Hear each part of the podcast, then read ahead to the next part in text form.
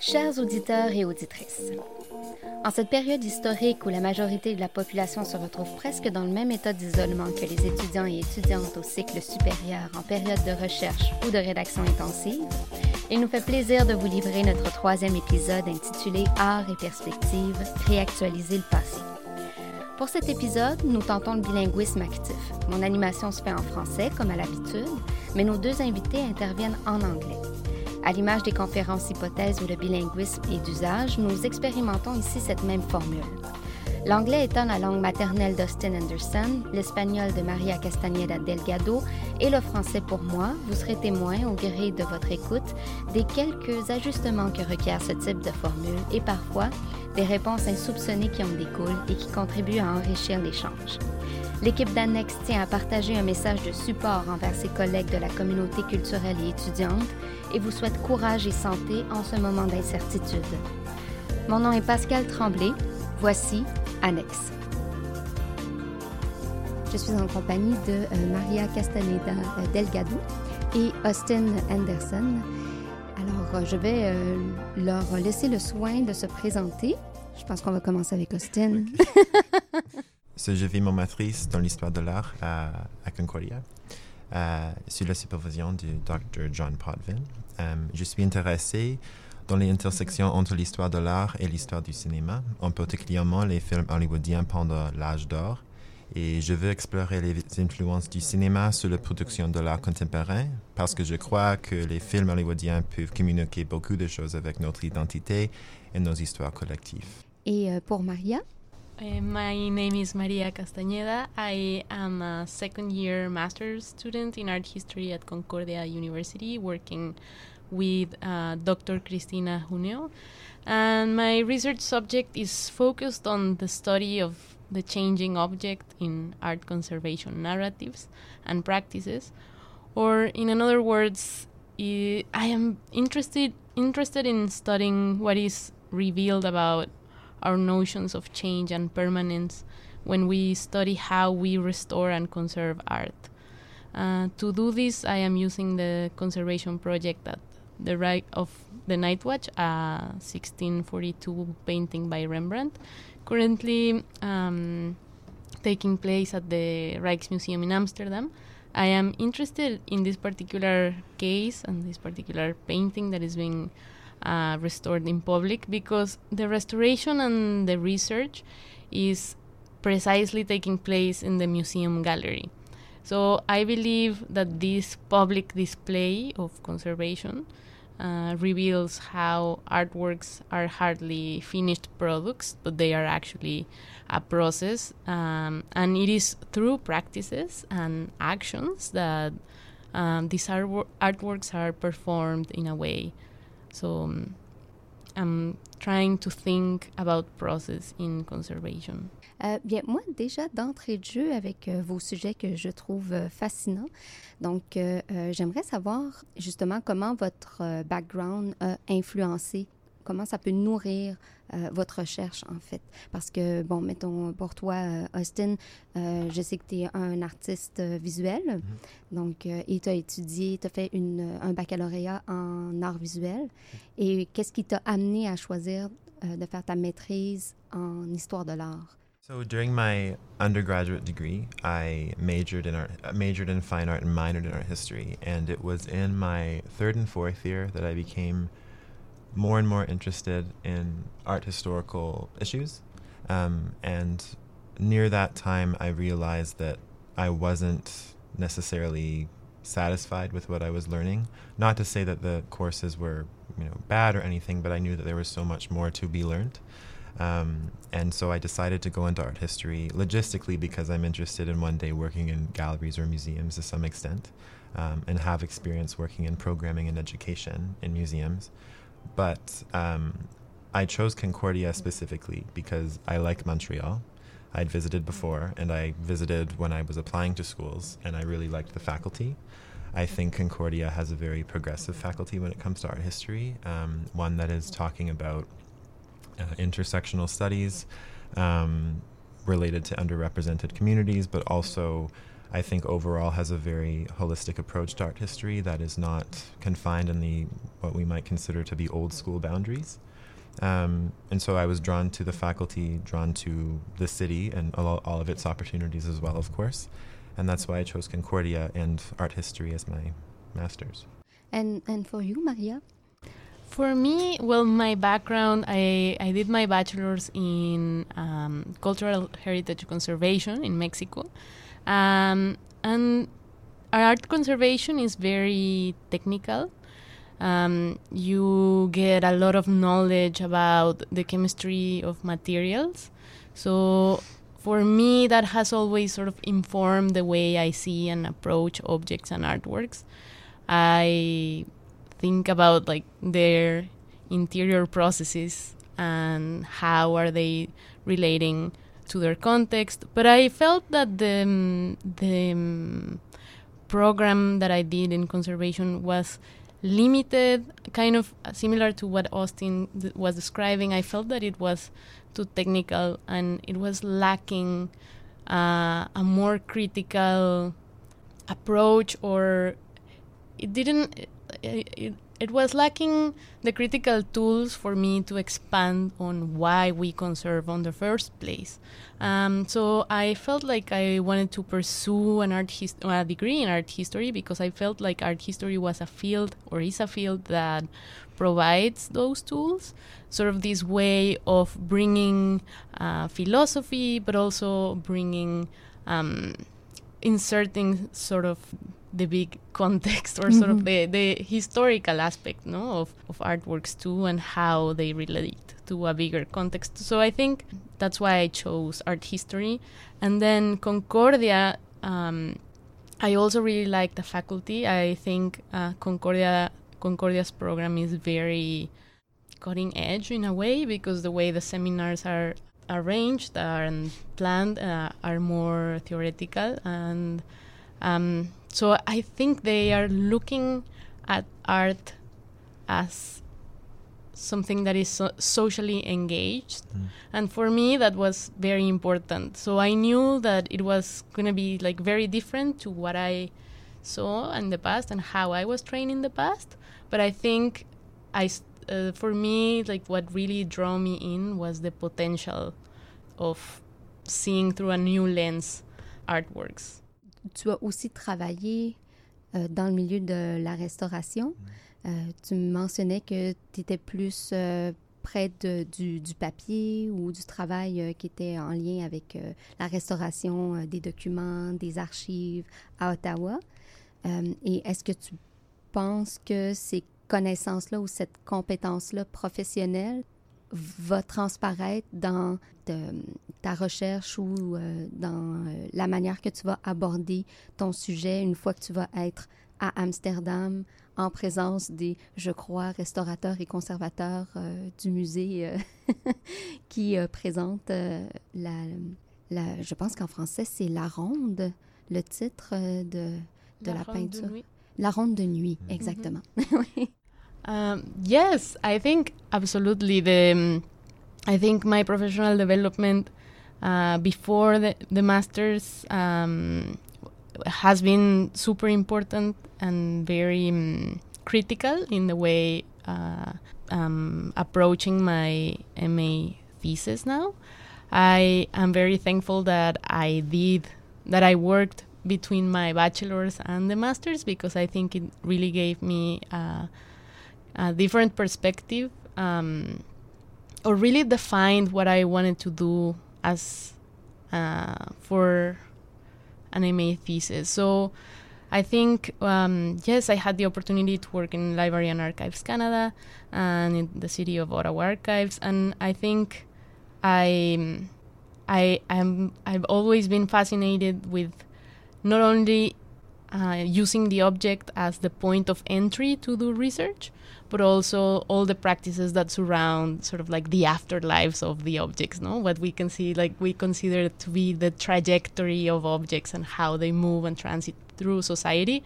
I find that like very fascinating. So I think that really permeates in, in how I'm, I'm approaching my thesis. Mais c'est un petit peu aussi le lien que moi je percevais entre vos deux approches, vos deux sujets, euh, cette idée de prendre un objet qui est reconnu euh, dans des euh, euh, par le grand public. Là, c'est sûr que pour le travail d'Austin, c'est vraiment le, le- le public, le large public, parce qu'on parle d'un film culte hollywoodien qui est Le Magicien d'Oz. Et oui, quand je t'ai confessé que je n'avais jamais vu ce film, c'était assez intéressant de, de voir la réaction parce que oui, en effet, je veux dire, on, co- on- je connais le film, j'ai plein d'images, euh, mais quand je me suis vraiment posé la question à savoir est-ce que je l'ai déjà vu et là, je me suis rendu compte que non, j'avais, je connaissais tellement les codes, je, com- je connaissais tellement l'histoire entourant ce mythe-là que j'avais l'impression de, de le connaître. Donc, c'était entré dans ma culture sans que je l'ai même consommé. C'est un petit peu la même chose aussi euh, pour la ronde de nuit. On la voit dans nos cours. euh, je veux dire, c'est quand même une image qui est assez euh, populaire, mais dans un certain cercle. je veux dire, c'est peut-être pas nécessairement le grand public comme une œuvre de Van Gogh ou une œuvre de, de Monet peut, l'être, mais tout de même, c'est assez euh, accessible comme, sujet. Et cette idée de perception-là, euh, à travers euh, le public et de réactualisation ou de réutilisation par d'autres disciplines ou... je trouvais ça vraiment fascinant. Donc, je ne sais pas si, parce que, bon, les auditeurs, auditrices ne savent pas nécessairement que vous faites votre processus académique ensemble, en même temps, le même groupe, euh, la même université. Donc, vous vous êtes déjà rencontrés. Vous avez déjà fort probablement eu des échanges aussi communs sur vos sujets. Qu'est-ce qui ressort de, vos conversations par rapport à vos sujets respectifs? Peut-être même par rapport à où vous en êtes rendu dans votre recherche? Well, we haven't, to each other at least, talked in too much detail about our projects together. But I know what Marie is doing, and uh, she knows what I'm doing on the, I think, the very foundational level. But I think what's interesting about both of our central case studies, so mine being The Wizard of Oz, this very well known film, as you said, and Maria's being The Night Watchers, this very well known canonical painting, uh, is that we tend to consider these objects as films, artworks, any sort of product of visual culture. I think we tend to consider them as static objects that don't change. Um, and while that may or may not be true, and Maria can add to this through a conservational perspective, but what does change are the people who look at these objects, the people who perceive them, the audit, the attitudes, the social attitudes. Um, they shift and they progress. And so I think with both of these objects, we are able to add on to new perspectives, perhaps perhaps perspectives theoretically and socially that have historically been or, or scholarly been underrepresented and not discussed enough, which at the foundation is what we do as researchers to the best of our ability. So being able, I think, to add on to the meaning of, of objects that um, the public knows, but there's so much more to know about them. And I think that is what we're trying to do in our respective work. Maria? Yes, I I actually find this question well this this relationship that you are drawing between Austin's uh, subject and mine, I had not seen it that way. So I think uh, it's a really interesting question because I think that's a very um, yeah like it's completely true. I think. Uh, in both cases, we are seeing sort of like a remediation, no? What you were Mhm. saying, the medium is or media is changing in a way. Mm. In Austin's case, uh, as you were saying, it's like a film that is sort of being transferred or influencing all these other media, and in my case, it's like a painting, something that we would consider kind of more static, and then it's it it becomes sort of a performance around it, no? So um, I think, I think yeah, th- th- uh, they're definitely they're both um, topics have that in common, but I think also there's these underlying. Um, they both reflect our particular times that, that I believe we live in, uh, where you know um, what is an artwork anymore? Is is an artwork even singular? you know, is the artwork? What is the value of the authentic artwork when we have so many reproductions and mediations and remediations of that image? So I think, I think as Austin already said, sometimes these very uh, quote unquote important artworks or um, films that are considered to be masterpieces in a way. Uh, we think that everything has been done or said mm-hmm. about them. but actually, when you start digging, you realize okay, there's a lot of things that we are taking for granted of these narratives articulated around these films or paintings, you know? Like when, so when you start digging what is behind this masterpiece. So I think it's, it's, it's very interesting and I, I, I think yeah, we need to speak more about our topics, definitely. Peut-être que je viens d'ouvrir euh, une espèce de d'autres perspectives justement par rapport à, à, vos approches et aux rencontres possibles. Puis une autre chose aussi que j'ai trouvé intéressante dans votre processus, c'est euh, bien évidemment vos rencontres de terrain qui sont liées euh, à vos recherches. donc les entrevues, comme Austin, tu me parlais mm. que tu avais ou que tu allais faire, en tout cas les deux sont possibles, mhm. euh, des rencontres avec des artistes mhm. qui ont été influencés euh, par euh, le magicien d'Oz dans leur pratique artistique, mais que tu avais, tu étais aussi allé faire des recherches à la bibliothèque Margaret Herrick. Oui, à voilà. Los Angeles. Los Angeles Est-ce que tu peux nous parler un peu de comment ça s'est passé? Parce que je sais que parfois ça peut être complexe de faire tout un processus pour mm. obtenir les accès mm. ou peut-être que ça a été magique et euh, tu as trouvé ton chemin sur. um, so for the Margaret Herrick Library, uh, it is a public. Uh, well, yeah, it's a public library located in Beverly Hills, and it's owned by the Academy of Motion Picture Arts and Sciences. So the the same academy that will be handing out statues on Sunday Sunday evening, um, and it holds the world's largest archive of film related material. So, everything from scripts to primary documents, um, production art, concept art, letters, correspondence, um, scrapbooks, books. Like, it, it's, the, it's endless. So, to go to consult with their archive, I had to make an appointment um, and well in advance list the items that I wanted to see in their special collections. And then once I had organized when I was going, the librarians at the at the library provided me with all the information, all the tools. One of the r- really interesting things I learned when I was there was about copyright, mm-hmm. because when you're going through especially material that has a lot of copyright behind it from a completely different industry, right? It's not owned necessarily by the gallery or by the artist, but it's owned by the studio that made the film. Mm-hmm. Um, so in the library, there were no cameras, no food, um, you know, pencils only. It was very strict. Um, but at that same time, it really allowed me to engage with these things that I didn't think I would ever get to hold with my two hands. So I remember on my first day, I spent the entire day looking through um, like three boxes from the special collections. In this one folder, there was a letter, a handwritten letter from Judy Garland, who plays Dorothy in the film, right? In this like star in her own right, of course.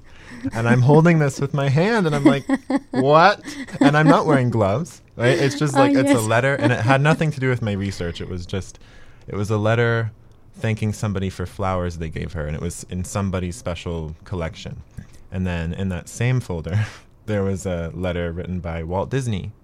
And you see that iconic signature mm-hmm. that I'm holding in my hand, and I, it was it was bizarre. It was bizarre, and it like as as a child who you know grew up with those films, you know, obviously The Wizard of Oz and Disney films, it's just it was so cool to deep like really delve into that history that I think very few people um, get to see firsthand. And then the next day, um, I got to see production art from the film, which was very special. Um, so photographs of it um, don't exist; they're hard to find, at least. Um, and it was very rare for them to let somebody into the production art file because they have you know medium quality images online. Um, but I got to hold, pull them out of their of their drawers, and I got to see um, these paintings that were created by the costume designers, the makeup artists. I got to see the scenography of um, you know when Dorothy first steps into Munchkinland and what they were thinking of uh, how they were going to make the Emerald City look in the film, and all of these things. And I was just taken so far back. Um, it was so cool, and emotional too, like mm-hmm. a very emotional experience because I was so appreciative of what I was seeing, and it was it was just to be up close with all of that stuff firsthand was so inspiring. So that was my experience at the archive, and I hope to visit again, maybe on a future project or maybe just for fun. It was a really wonderful place, and one of my first experiences at an archive of that um, stature. Of course, we've done archival work in the past, but this was very special and very uh, a big learning experience. Yeah. Mais c'est quand même intéressant aussi la perspective du droit d'auteur, du copyright par rapport Mhm. à, aux archives que tu as consommées, que tu as visualisées, Mhm. versus les emprunts et les références que les, que les artistes que tu étudies Mm. euh, font par rapport au matériel aussi. Donc, euh, est-ce que, est-ce que tu as vu passer des éléments entre les studios ou les producteurs par rapport à ce qui a été produit en art visuel, réutilisant euh, les images de Mhm. Judy Garland Exactement, ou oui. euh, même les œuvres de, je me rappelle juste de Coco. Oh, Coco Fusco? par oui, exemple? Voilà. Donc, Um, il réutilise quand même euh, un oui, des oui. personnages Oui. pour faire une œuvre d'art pub- public, je oui, crois. exactement. Um, Right. So, yeah, I mean, it gets very complicated when we talk about copyright, and it's a it's a bit of a boring conversation. But just Ah, ça dépend plainly- pour qui. no, sorry, no. But um, I you know I learned you know so everything that I looked at, I just had to take notes of, um, and if I wanted to reproduce something, it would be a lot of money to you know print out a piece of paper. But then it, when I was just getting really deeply into it, I was learning of you know if I wanted to reproduce one of the films that were in this archives collection, I wouldn't have to just contact the library and get permission from them, but then I would have to contact Warner Brothers, which owns the rights to the film. Mhm. So I'd have to be on the phone with Warner Brothers Studios in Hollywood to get to obtain the rights for this photo, which will not happen in my thesis. It's not necessary because I'm not at that level necessarily, but just learning about those, yeah, it's very interesting. Um, learning about how we can gain access or quote unquote ownership to images or to any sort of intellectual property. And when working with artists, so so far I've interviewed one artist, um, Carl Grauer, um, and that's a much simpler process because I interviewed him. I have my notes, and at Concordia we have to do an ethical clearance before we um, before we interview any subject. So, um, as simple as someone who's working in a museum or a practicing artist, we have to go through this process to make sure that we are able to conduct an interview with them. So that is, yeah, that is the process for us as researchers, and it's just I, I've never learned. I've never, of course, as a master's student, this is the first really elaborate project that I've undertaken, and so I've been very grateful to have learned about all of these interesting um, ways to navigate and to follow through all these different systems. And mind you, that is just one library. That is just one archive out of you know thousands all over the world, and they all have different rules to an extent. But it, so far, the the experience has been positive. But do you know if the artists that are using images from the movies Oh, that have problems with Right. the so copyright? appropriation of, Yeah. of the imagery. I see. Yeah.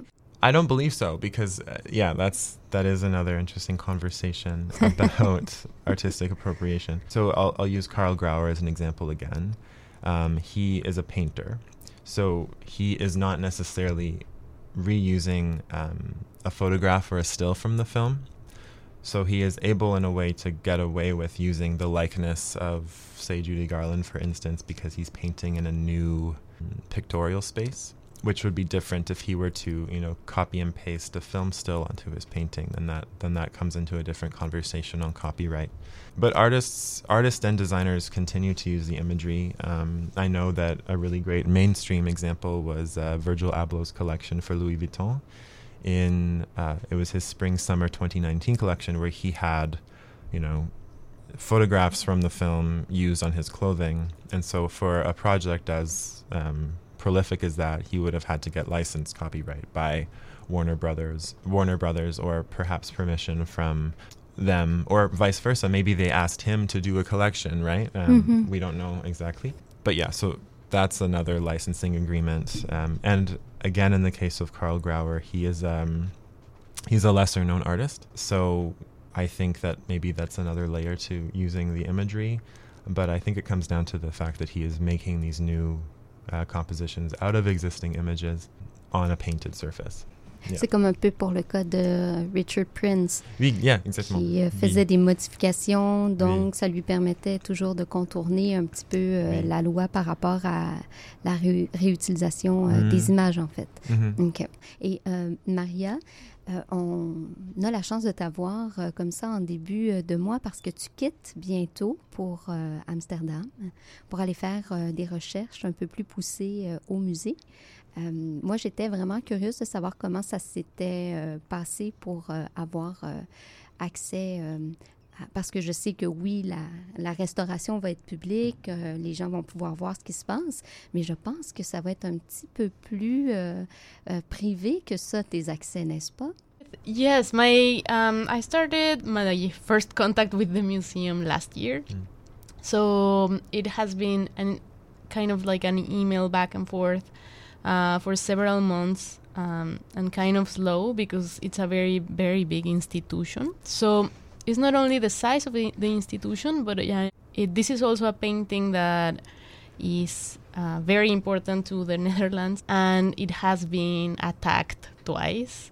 Uh, it was stabbed Mhm. like in the 70s, and then someone threw acid at it. So the painting, um, they are also very mm, well. They take they take a lot of precautions, like with the the painting, uh, for obvious reasons. I think what really helped me was that I was able to contact the one of the conservators working there, and uh, they opened the doors to me and invited me to present my thesis to them. Uh, that way, I can meet the specialists.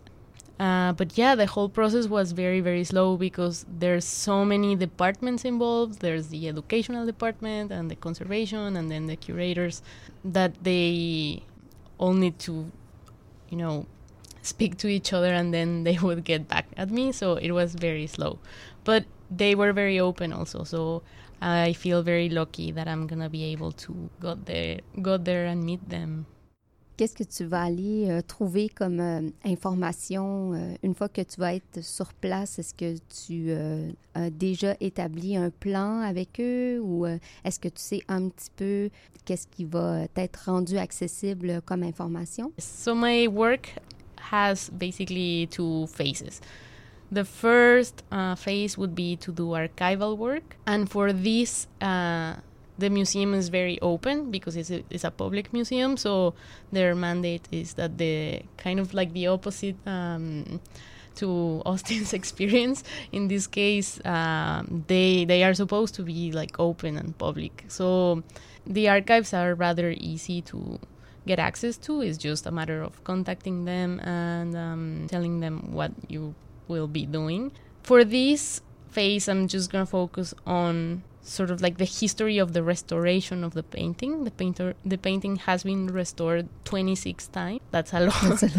so I'm gonna be going through sort of like the history of the painting, focusing on the restorations of the painting, and then um, I would hopefully like I'm planning to interview the specialists to see how they understand change, and particularly I would like them to um, share with me how is the Night Watch changing? What is it exactly about the um, composition of the painting that is altering the image? So why are they uh, so concerned and why to restore it now are sort of like the main questions that i would want to address with them if I get the chance to personally personally interview them. So um, I'm right now in the middle of that process since I am just gonna meet them and present my thesis, and hopefully they will say yes to the interview.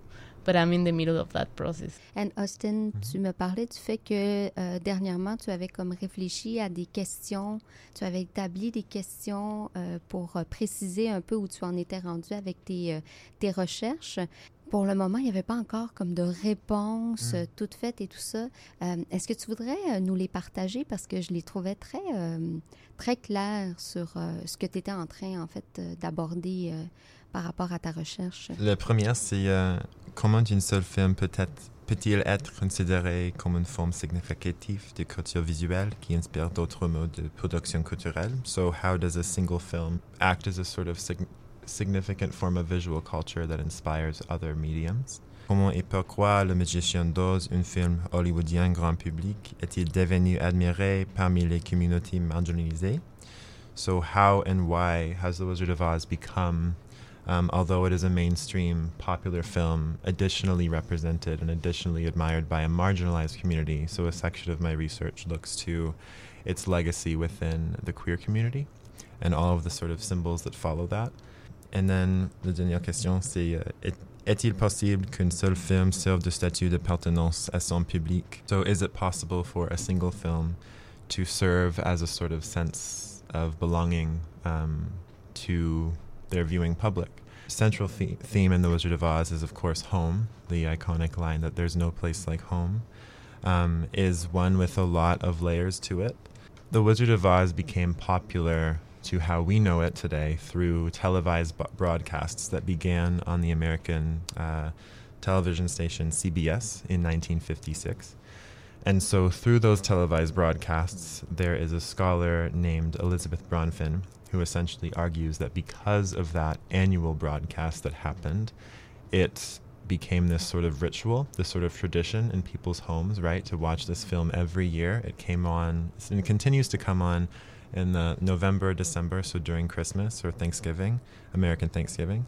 And so the question then, given the additional legacies for the queer community and for anybody who has a troubled, may have some a sort of troubled relationship to home, can we find a sense of belonging, a sense of home in a movie that has provided that for many years for many different people? And of course, like home in the, in the film sense is speaks to this very conventional idea mm-hmm. that you know you have a nuclear family that Dorothy returns to at the end, and she's happy with what she has. But for many people, home is not a happy place, um, and so sometimes we need to resort to perhaps a give um, a chosen family over a given family, or the idea of home is maybe always in flux, is always changing with us.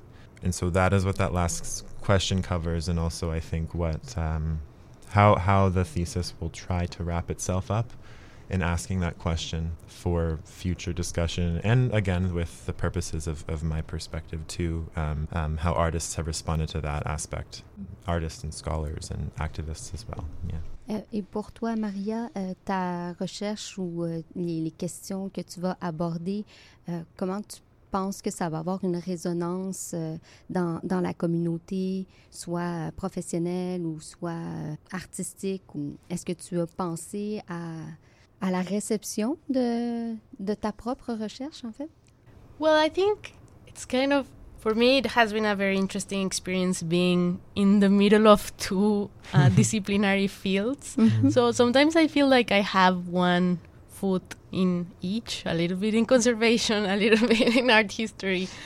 But in terms of the impact, I think, on one hand, I think just the idea of challenging what we have been taking for granted as stable uh, why we consider certain masterpieces or certain buildings as you know permanent. Well we talked before about the example of notre dame for example which um, burned um, last year and they have decided to reconstruct it basically as it was before the fire. The way these conservation decisions are made more in the um, is never neutral in a way, this decision, um, I don't mean to say whether, you know, restoring Notre Dame like that is either right or wrong. I don't think that's fruitful. But I think the doubting or challenging that that state, you know, is, is neutral or that is mm-hmm. the, the way that it's supposed to be. Well, not really. Like, this decision is being taken um, by certain people, and it also eliminates a part of the building's history, no?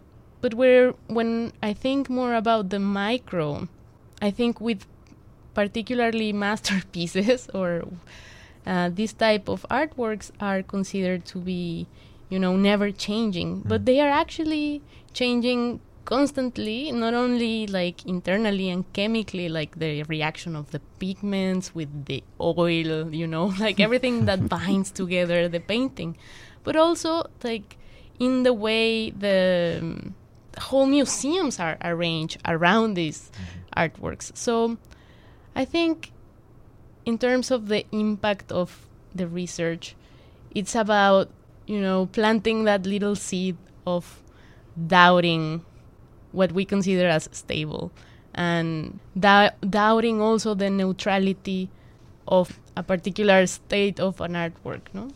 The challenging the belief that artworks look that way because they are supposed to look that way. Right. Well, no, like these are mm-hmm. practices, like decisions made through particular practices that have their own historical developments that made them arrive to these particular decisions. I think it's along those lines. C'est d'explorer euh, les couches euh, sous-jacentes qui sont un peu, euh, qui font partie de l'histoire de ces deux pièces maîtresses pour pouvoir mieux en comprendre un peu leur impact, puis même des fois analyser différemment leur histoire, puis le bagage qu'elles ont avec elles et qu'est-ce que ça apporte aussi aux, communautés différentes qui la reçoivent. Bien, moi, ça ferait le tour de ce que j'avais à explorer avec vous concernant vos sujets. Je veux dire, dans le cadre de ce balado, bien évidemment. On pourrait poursuivre encore des heures et des heures. Mais je ne sais pas si vous, vous auriez euh, des éléments que vous aimeriez ajouter ou euh, des, euh, des questions. Well, I like what Maria just said about how conservation decisions are never neutral and how, therefore, I think art historical study is never neutral or um, sometimes tries to be neutral, but arguably doesn't succeed in doing so. to my to my project on that, I think that it's something that's pretty personal, um, and so I'm of the mindset that you know the research that I'm doing right now is quite subjective, and that's important. That I would have to, of course, you know, position myself and position my non-neutrality on this on this particular topic.